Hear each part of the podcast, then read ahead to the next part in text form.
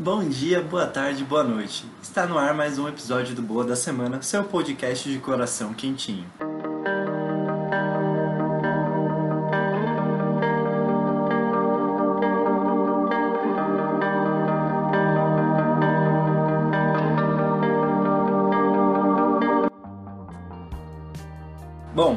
Para os recadinhos. Eu queria agradecer de coração quem indicou o podcast para outras pessoas essa semana. Isso me ajuda muito. Muito obrigado de coração para fazer esse trabalho crescer, esse trabalho que eu gosto tanto. É, se você quiser mandar uma mensagem pro Boa da Semana, você pode encontrar a gente no nosso Twitter, que é o Boa da Semana Pod. O nosso Instagram tá meio parado porque eu não tô tendo muito tempo para mexer lá mas eu prometo que eu vou voltar. E porque o meu celular que eu tô atualmente, ele não tem tanta memória assim para ter um Instagram, tá bom? Mas eu vou voltar, eu prometo. E se você quiser sugerir alguma coisa, você pode entrar em contato também pelo e-mail, arroba bo, é, desculpa, boa da semana podcast, arroba gmail.com. Vamos para o nosso quadro de review semanal, o quebra-gelo da semana. Começando o nosso quebra-gelo da semana, falando sobre os acontecimentos da semana do dia 12 de maio até o dia 18. No dia 12 é comemorado o Dia Mundial do Enfermeiro e da Enfermagem por sua consequência. Esse dia é em homenagem ao nascimento de Florence Nightingale, que é considerada a fundadora da enfermagem moderna. E esse dia foi criado pelo, pela Assembleia Geral das Nações Unidas. No dia 13 é o dia que os adeptos da Ubanda homenageiam as entidades chamadas de pretos velhos. No dia 14 é o dia de Isis na mitologia egípcia. É a ocasião em que as pessoas do Egito comemoram o encontro da deusa com os restos mortais do seu amado Osíris, que é um outro deus do panteão egípcio. No dia 15, segundo a ONU, é o Dia Mundial da Família e o Dia da Independência Paraguaia. No dia 16 é o Dia do Gari e no dia 17 temos o Dia da Constituição da Noruega, o Dia Internacional contra a Homofobia que foi muito comemorado ontem no Twitter e homenageado. Inclusive teve alguns clubes que não se posicionaram e isso é muito problemático. Mas também, por um lado, existem diversos outros clubes que se posicionaram, mas que não fazem medidas contundentes contra as homofobias nos estádios, como o caso do meu time, Corinthians, que é muito bonito, é muito fácil fazer posts nos dias, mas as medidas efetivas acerca do combate à homofobia dentro dos estádios e dentro do esportes, dentro dos esportes a gente vê que não é tão forte assim do clube. Eu falo do clube do Corinthians porque eu tenho maior propriedade porque sou torcedor. E eu não vejo ações efetivas como punição e etc. Principalmente a torcida que, que estimula esses cânticos, tá? No dia 17 também é o Dia Internacional da Hipertensão, contra a hipertensão no caso, né? E no dia 18 a gente tem o Dia Internacional dos Museus e do Dia, dia Mundial da Luta Antimanicomial. No Brasil, o dia 18 remete ao Encontro dos Trabalhadores de Saúde Mental, que foi ocorrido lá em 1987, na cidade de Bauru, aqui em São Paulo, que reuniu mais de 350 trabalhadores na área da saúde mental. Essa data ela reflete uma mudança acerca de como as pessoas são tratadas das questões mentais e de saúde. É, antes a gente tinha a fama de que as pessoas que têm problemas mentais elas deviam ser internadas em hospícios e ser retiradas da sociedade e não ser ressocializadas, tá? E os estudos mostram que isso só piora o quadro das pessoas porque elas ficam isoladas e não têm um contato social que é muito importante no combate a doenças psiquiátricas. A partir do, desse dia, em 1987, passa-se a uma mudança no tratamento da, de saúde mental. Passa-se a, a ter outros métodos, a ter ressocialização e a ter os medicamentos em si, permitindo que as pessoas continuem em suas casas. Né? A gente está vendo aí movimentos do governo Bolsonaro para que regrida aí mais esse aspecto e ficaremos atentos para que isso não aconteça, porque isso foi muito importante. A atuação dos CAPs, que é o Centro de Apoio Psicológico, é muito importante aqui em São Paulo. E espero que não acabe, que ainda tenha verba, que não seja cortado esse apoio. Esse foi o nosso giro semanal pelos acontecimentos mais aleatórios e diferentes da semana. E agora a gente veio para falar de coisa boa nas notícias. Vamos lá.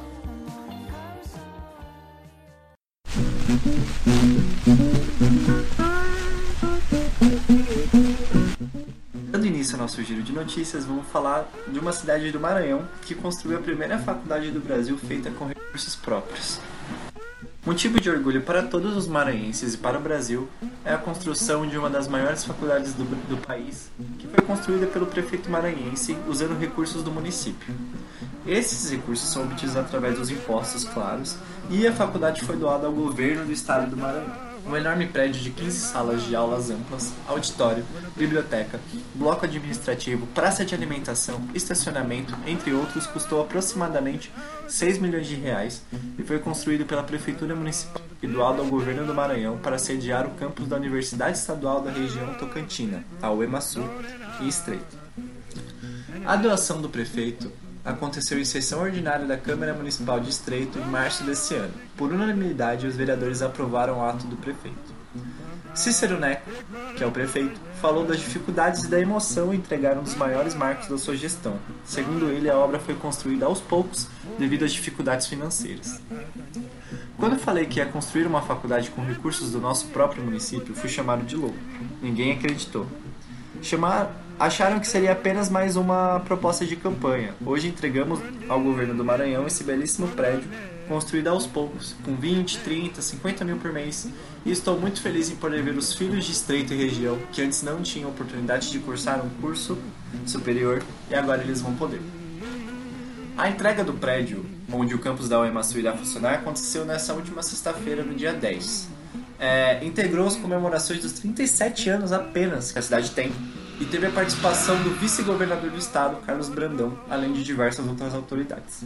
Carlos Brandão representou o governador Flávio Dino na entrega e falou dos investimentos na educação.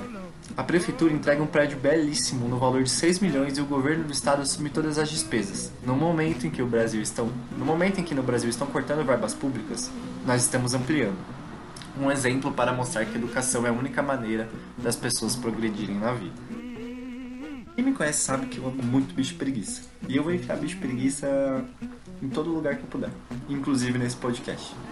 Um bicho preguiça foi resgatado por um morador de Angra dos Reis, na costa do Rio de Janeiro, enquanto cruzava a BR-101, que é Rio Santos. O caso aconteceu no último dia 7, terça-feira, na altura do do, condomínio do Frade.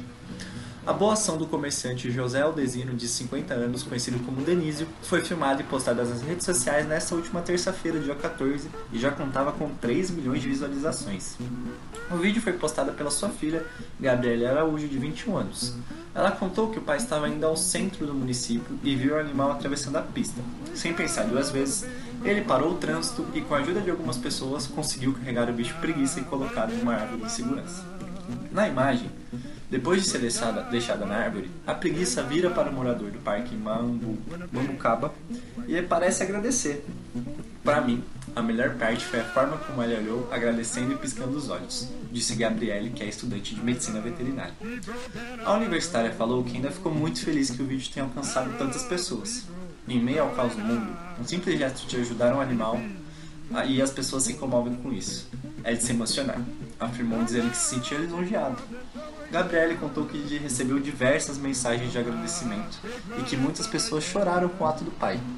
Eu, como estudante de medicina veterinária, tenho orgulho pelo pai que tenho e pelo cuidado dele com os animais. E também por conseguir mostrar para as pessoas que os animais sencientes, que são capazes, que são as capacidades dos seres de sentir sensações e sentimentos de forma consciente que eles transmitem sentimentos e emoções e merecem todo o respeito e direito da, da vida com dignidade, afirmou o estudante. Índio Pataxó recebe título de mestre em Química pela UFBA.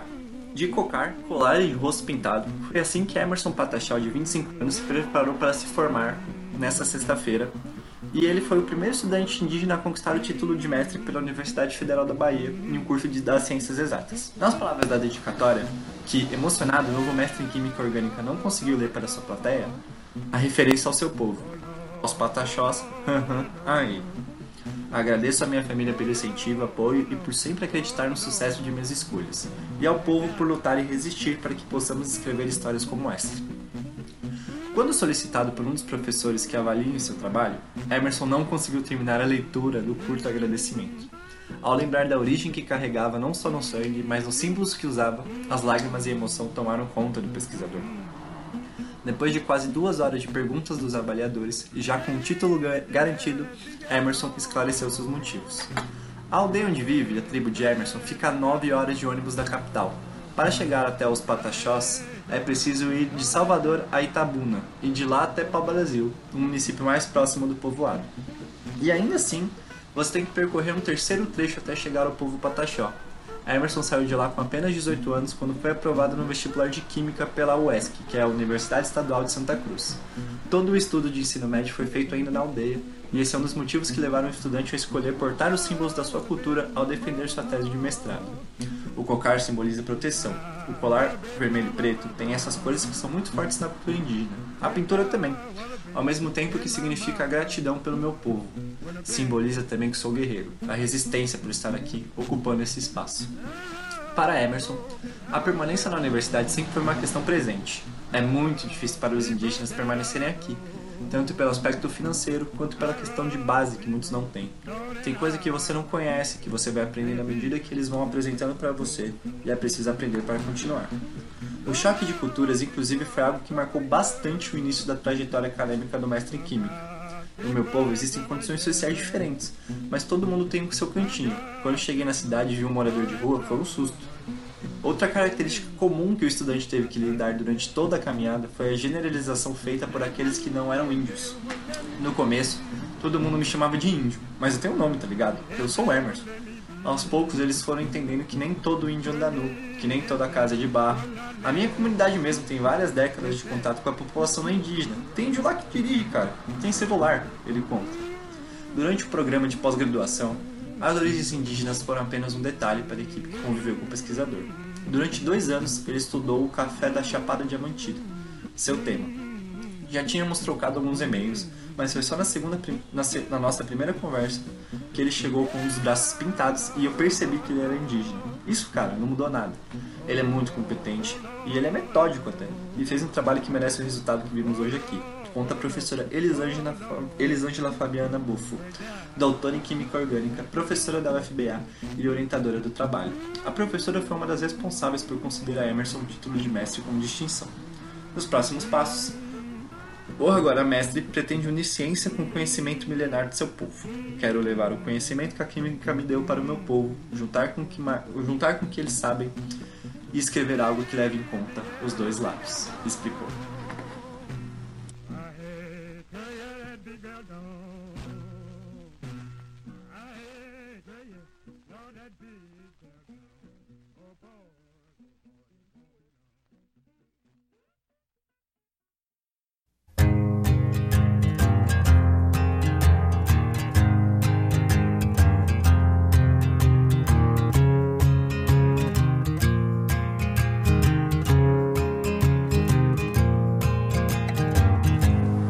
Nosso quadro de indicações, onde eu divago sobre as coisas que eu vi essa semana e indico algumas coisas legais, tá? Eu vou puxar muita sardinha para podcasts, eu vou indicar quatro podcasts, tá bom? vou começar com o lado B do Rio, com participação do jogador do Fluminense, o Igor Julião. O lado B do Rio, ele trouxe o jogador do Fluminense para discutir os assuntos pertinentes da nossa sociedade. O jogador ele é conhecido por possuir um perfil diferente do estereótipo padrão do jogador. Ele se posiciona nas redes sociais muito politicamente e ele, segundo ele próprio, se posiciona pela esquerda atual por, por defender os direitos humanos atualmente, porque é o lado da história né, que defende os direitos humanos. É, ele indica também o fator social de um jogador de futebol. Ele faz umas provocações muito interessantes sobre como o jogador ele é, ele é potencializador social de várias pessoas à sua volta e ao mesmo tempo ele não tem consciência disso. E é muito legal esse debate os hosts do lado B do Rio eles trazem muitas questões importantes acerca do, do universo do Brasil e o Julião é um ser humano diferenciado no meio do esporte, então vale a pena conferir. Eu vou falar também, os três próximas indicações permeiam um tema muito crescente ultimamente, que é a masculinidade tóxica e as discussões acerca disso, tá? Eu vou falar do Gabriel Cast com Olga Mendonça, onde eles discutiram sobre a masculinidade tóxica sobre seus papéis, sobre como isso influencia na nossa vida e principalmente eles, eles na evolução da discussão, o Olga traz o ponto do papel de fala e como homens se posicionam acerca de questões feministas e também eles expandiram para as questões raciais e questões LGBTs. E é muito importante, isso abriu muito minha cabeça, porque eu sou um homem branco hétero e totalmente inserido num meio machista. E às vezes, como a gente fala sobre esses assuntos sem tirar o papel, respeitar o nosso papel de fala e não tirar o dos outros também. Eu, por muito tempo, achei que o ideal era só não falar e, tipo, deixar que as coisas evoluam e ser potencializador de pessoas que realmente têm um papel de fala. Mas é, a provocação que o Olga deixa é que a gente pode sim participar desses locais de discussões, mas se posicionar sempre como o que somos dentro dessa discussão. Eu não tenho como, não devo e não tenho como falar sobre como uma mulher deve se portar. Eu tenho que falar como homem, é um exemplo, tá? como homem, o que eu faço de errado que faça com uma mulher se porte daquela maneira. Eu não tenho como falar do comportamento feminino, nem de uma pessoa negra, nem de uma pessoa periférica. E isso me abriu muito os olhos. É muito importante essa reflexão interna. Eu acho que seria muito bom para todo mundo ouvir esse podcast e poder refletir sobre isso, tá? Outro podcast também é o do Cris Dias, o Boa Noite Internet, é um dos podcasts que mais me fazem pensar na vida. Ele é curtinho e é engraçado como em pouco tempo ele consegue fazer a gente refletir sobre as coisas. O tema era sobre pedir ajuda no geral, no âmbito profissional, e ele acaba refletindo sobre como o homem tem dificuldade de pedir ajuda, né? Como o homem às vezes é ser construído para não pedir ajuda porque é um sinal de fraqueza, um sinal de, de fragilidade, e nós homens somos totalmente construídos nesse padrão de pedir ajuda é errado. E por isso que o homem desenvolve muito mais doença, por isso que o homem não faz check-ups, porque ele não assume sua fragilidade. Então vale a pena ouvir. E por último, eu vou indicar o projeto Memo, que é tipo homem ao contrário. O propósito é promover a equidade de gênero, fazendo o homem refletir sobre seu modo de agir consigo, com o outro e com a sociedade. Já passou da hora dos homens assumirem a responsabilidade e entender que problema de gênero são problemas nossos também, o homem é protagonista da violência de gênero, seja o que, seja o que for. O homem violenta mulheres, minorias, outros homens e até ele próprio. O projeto ele tem um site. O projeto em si é criar centros de discussões onde existe um host, é o cara que, que tem um espaço, e ele convida pessoas a discutir essas questões presencialmente. Isso, por enquanto, não tem em São Paulo, é uma iniciativa do Rio de Janeiro, mas eles têm um podcast então vale a pena ouvir, jogar Projeto Memo e ouvir umas questões sobre masculinidade, tá bom? Muito obrigado a você que ouviu até aqui. Compartilhe nosso, esse episódio com as pessoas próximas. E até semana que vem. Muito obrigado. Que a gente siga sempre tentando ver o lado bom das coisas, mas problematizando o necessário e combatendo o necessário, tá bom? Até semana que vem.